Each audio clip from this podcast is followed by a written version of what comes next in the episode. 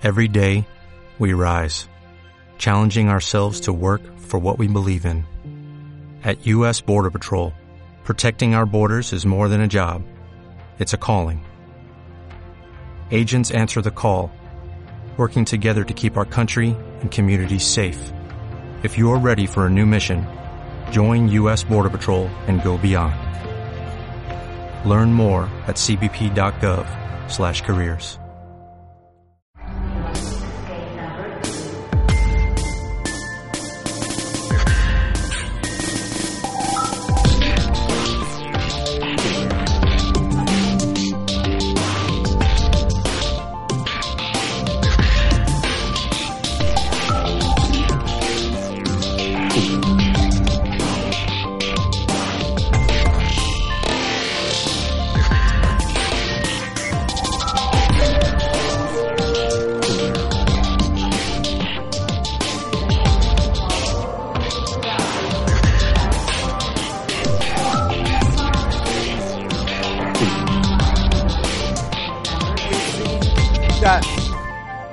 likely very advanced beings tried to communicate this to us in ancient time all the way to modern time through crop circles and other things.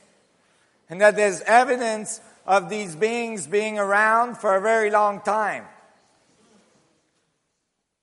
So maybe they're waiting for us to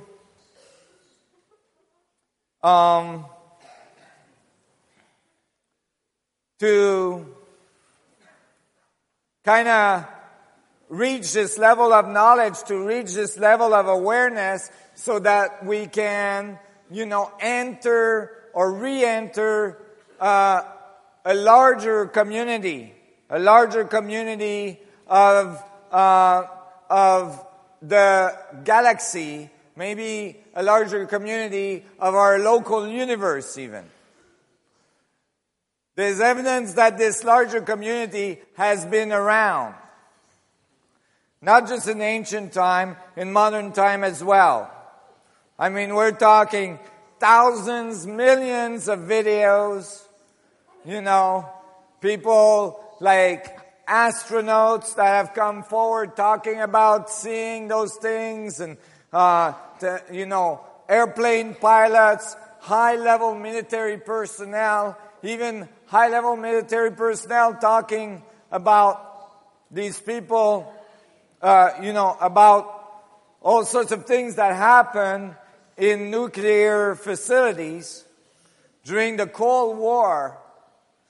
Maybe the Cold War was cold not because we're so wise and we didn't shoot at each other, but actually a lot of them have come forward very, very entrusted people in our society saying, actually, we pushed a button a bunch of times and UFOs would show up and turn everything off.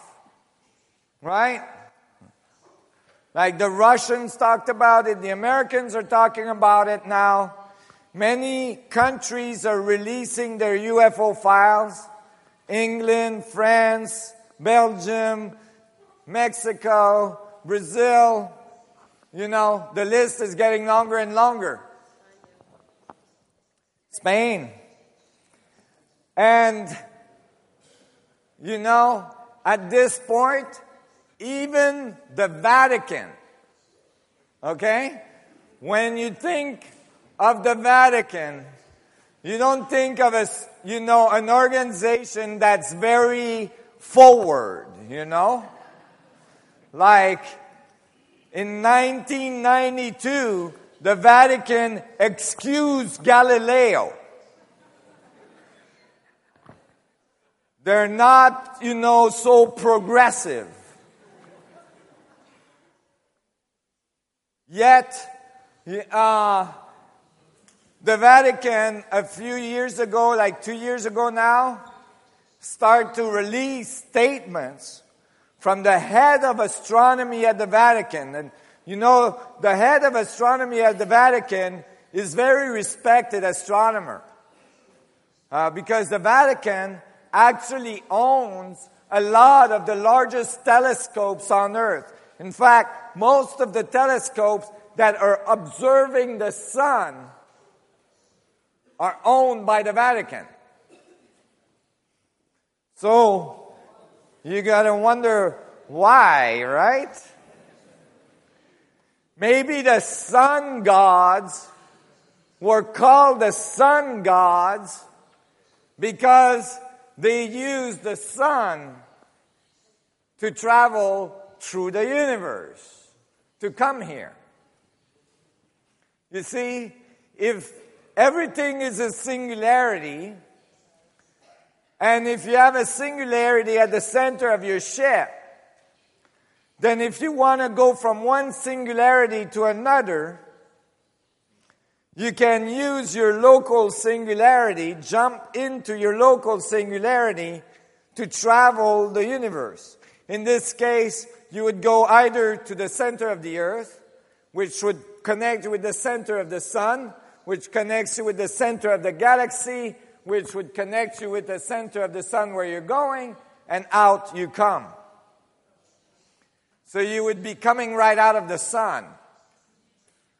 And that would give you the name sun gods.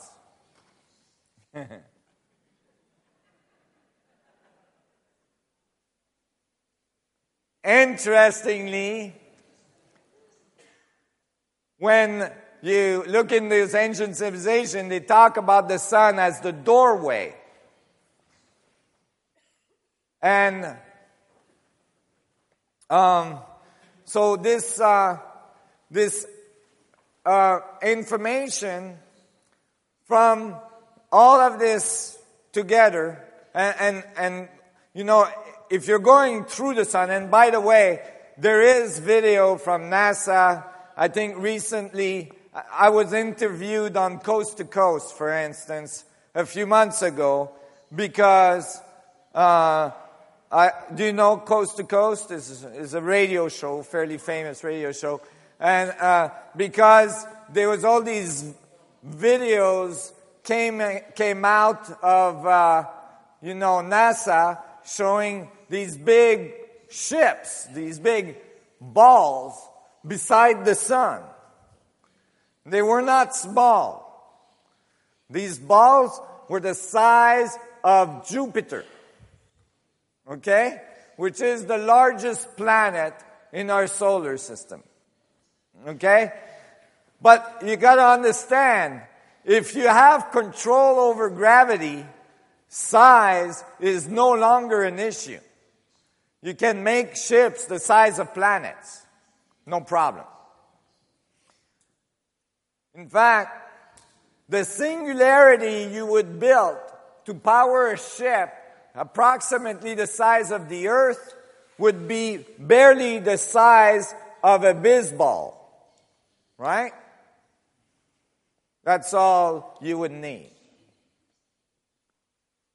So, you know, I wanted to build one of those.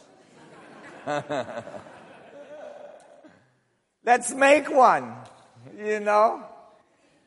And um,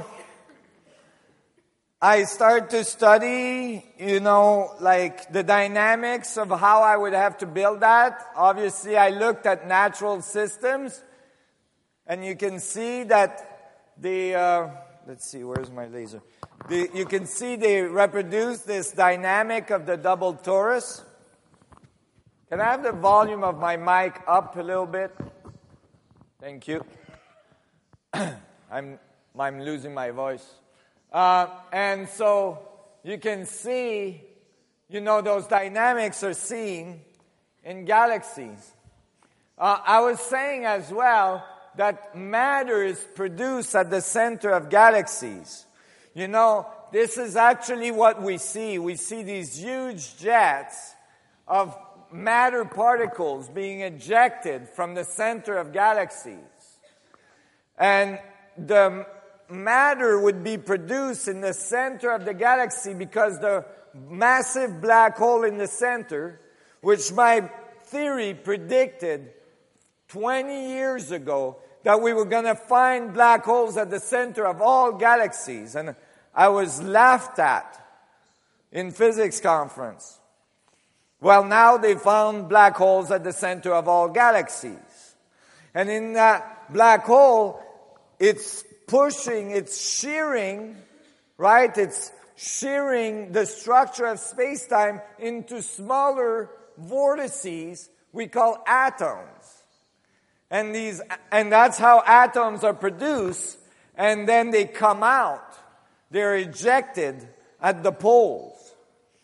And depending on the angle on which they are ejected, depending on their magnetic moment on which they are ejected, they have different properties which produce the table of elements of our universe, all the elements. So you'd have certain elements more in the middle of the vortex and other elements more on the edge of the vortex. Well, there was this amazing illuminated genius in 1927 that figured this out. His name was Walter Russell. He's actually credited for discovering many of the elements in our table of elements. How did he do it? He went into a dark room for 32 days, told his wife, Don't disturb me,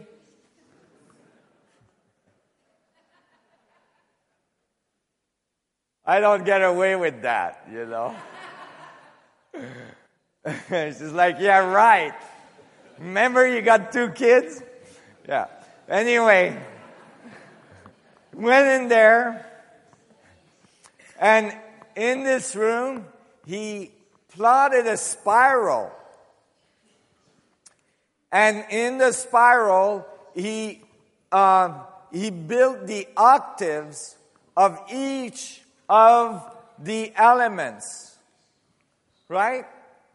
And as he built the octaves of each of the elements using musical notes, he realized that some of the notes were missing. Are you filming? you can't be filming.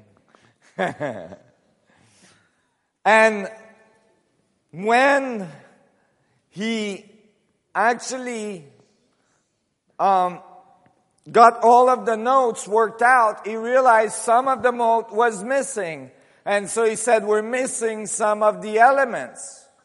And that's how he discovered plutonium and thorium and uh, deuterium and tritium. And he started to discover all these elements that had not been isolated. Actually, some of these elements were not found until 10 years later.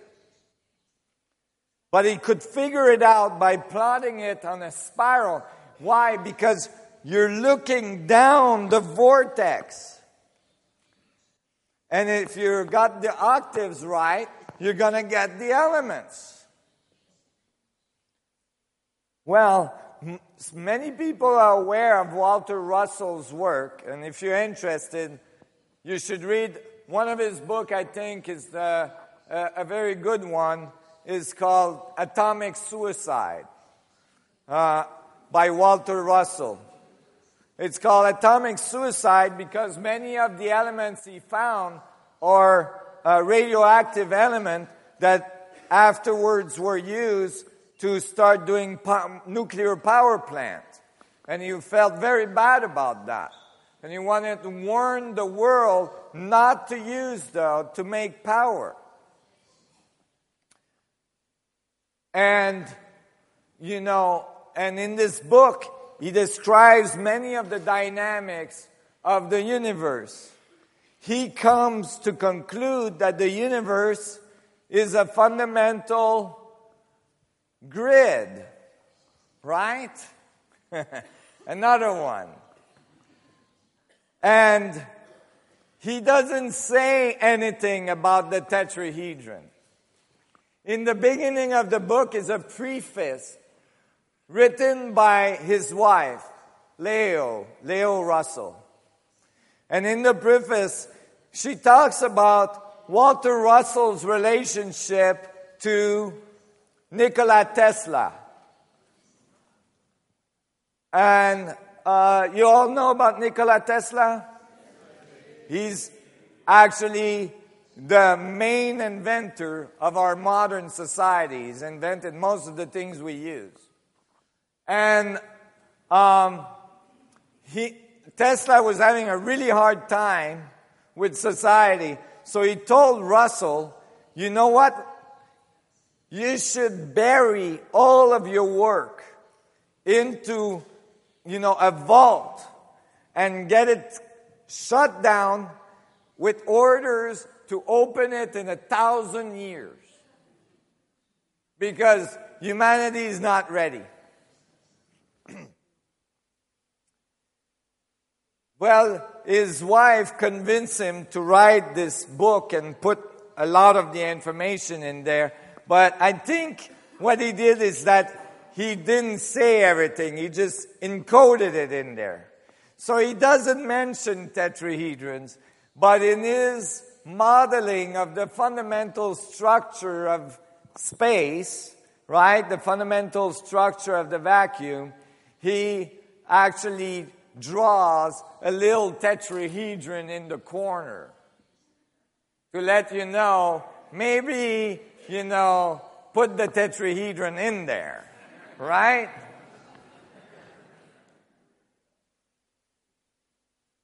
So here is his grid.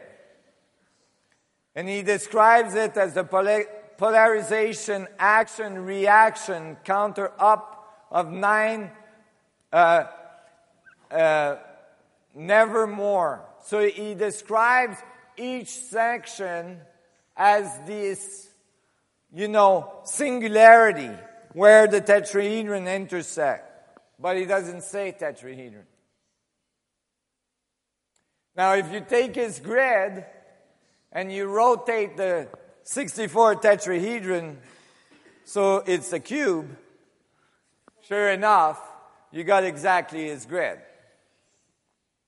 So the fact that he put that little thing in the corner was very important. So Russell, oh, so, you know, interestingly, I was thinking, okay, so we've got this double torus, we got this geometry of the vacuum, how are we going to do this in a technology? Well, if I took this geometry and I mapped it over structure, I could build a, a rib structure, I could build a coil, an electromagnetic coil that reproduce that fundamental dynamic of the vacuum that reproduce that fundamental dynamic of the double torus. And I built it. So this is actually a physical model. You can see it's made out of 12 ribs. Remember the number 12? And each of these ribs is attached to a set of electronics that sends a pulse to it so that I can pulse them in sequence to produce rotation, to produce extremely fast rotation if I have to. And I can pulse the bottom ribs in one direction and the top ribs in the other. And in the middle is a container that is a crystal container that has gases, that gas, gases in it. The gas are ionized so that they're magnetic. And as I pulse the ribs now, the gas will follow. So I can reproduce a little galaxy inside the crystals. What's in the middle of a galaxy? Mm-hmm. so as I made that calculation, I said, oh, I have to spin this very fast. to create that singularity. You can imagine that I have to spin things into the millions of RPM to get that type of coherency. It became clear to me very early that you couldn't spin a magnetic field, a physical object like a magnet that fast. But just to give you an idea how close we are, the European agency a few years ago took a superconductive magnet, right? A ceramic magnet and spun it 5,000 RPM and they noticed that objects around it start to lose weight. Very little amount of weight, but they were only spinning 5,000 RPM. You need millions of RPM, you know. But they can't spin a superconductor that fast. But I can because I'm spinning plasma, which is what the universe does. It spins plasma. So, this is actually the coils being coiled. This technology is being patented now. It's a U.S you know, it's patent pending in the US and it's been filed internationally. This is, uh, well, I'm sorry, this is, yeah, this is in my earlier lab. This is 1999.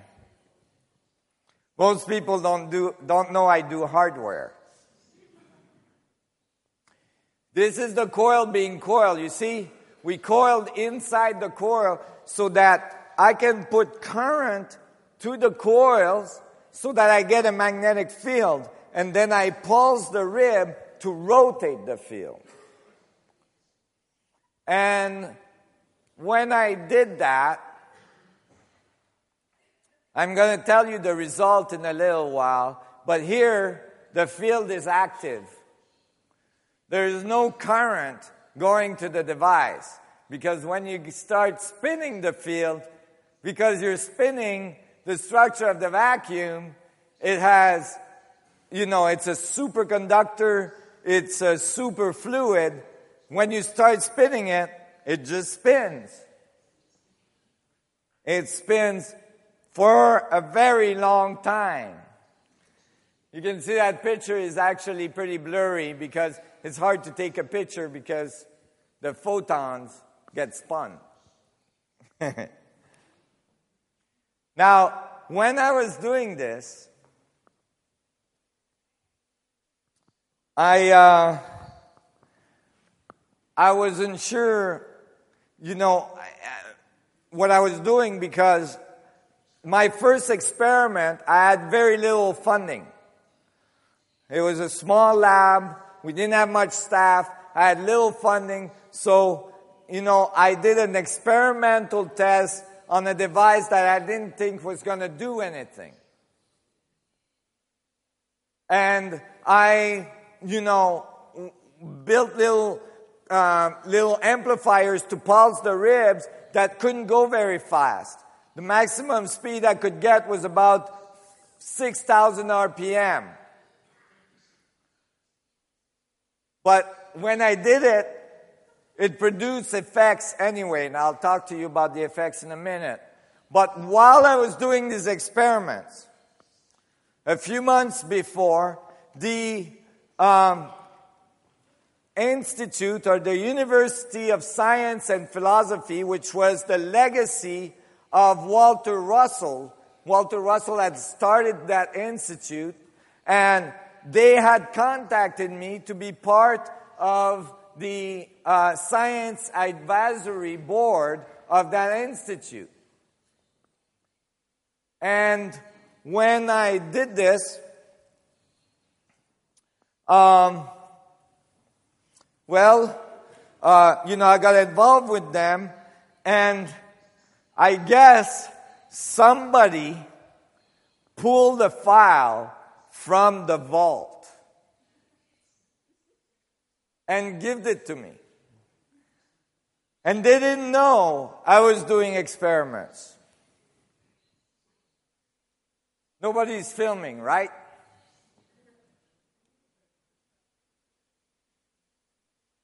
And so, I didn't know, they didn't know I was doing experiments, but they, I, all of a sudden I received this file that was from Walter Russell in 1927.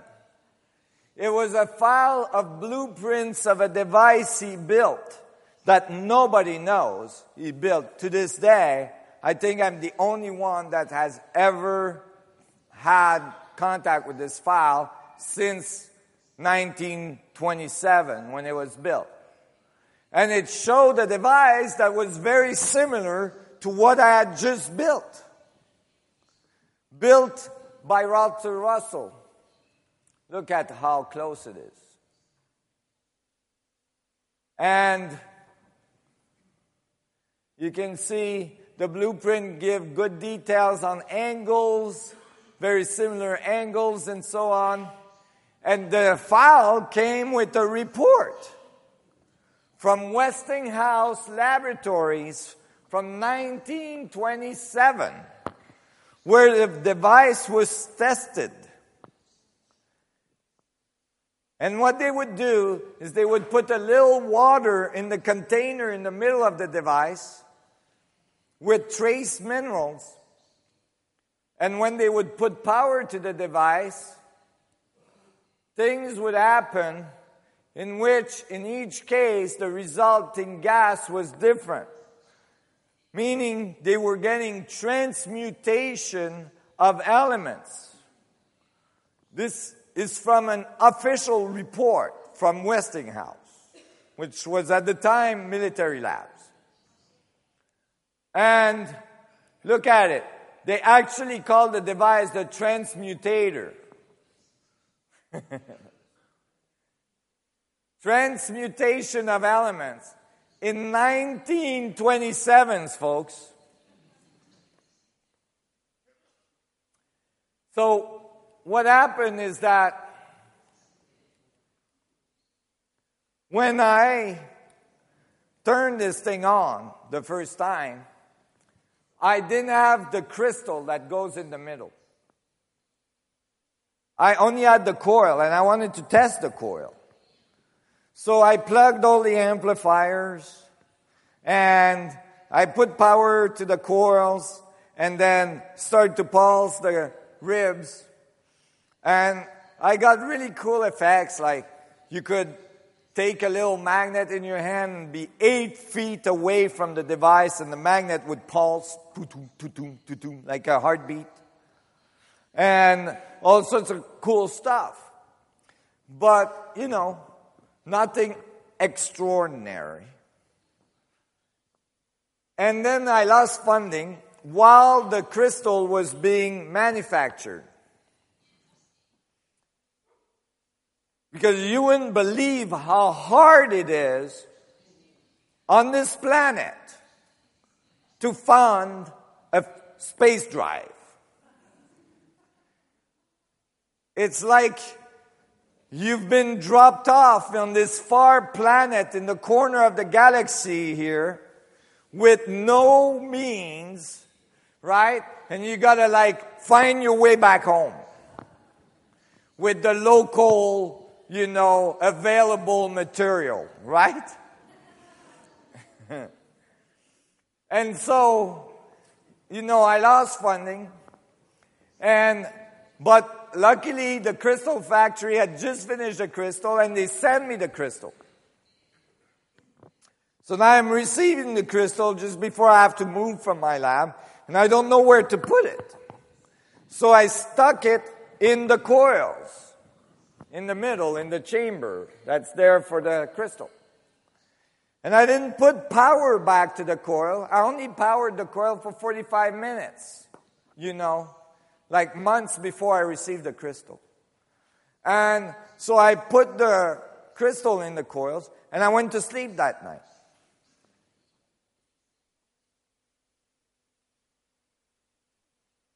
Can you guys turn those cameras off in the back, please? Thank you. And so I went to sleep that night and I woke up in the middle of the night because there was this humming sound in, in my lab. It was going. When you realize that you have infinite potential within yourself, when you take the time every day, even if it's for 15 minutes, 10 minutes, to stop, to start your day by going within towards singularity, towards stillness, towards that point of infinite density that centers your existence. When you take that time, you're connecting with your essence, which is connected to the essence of all other things in the universe. You have that potential. You have that power. Use it. Become the linkage of all of the morphogenic field of the planet. Become one of the lights in the morphogenic field that is bringing more light and more light to the whole thing. Become one of the butterfly that's flapping its wing to produce the hurricane of change over our planet. Take that time because it's crucial at this time for you individually and for the planet as a whole. So thank you for participating today, and I hope we can be together again very soon. Until then, thank you.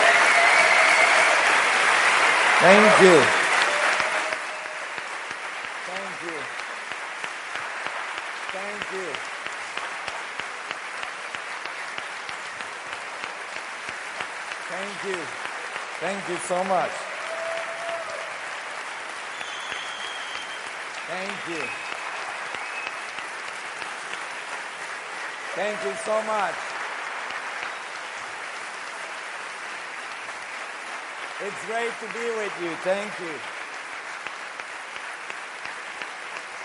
Thank you. Thank you. May the vacuum be with you.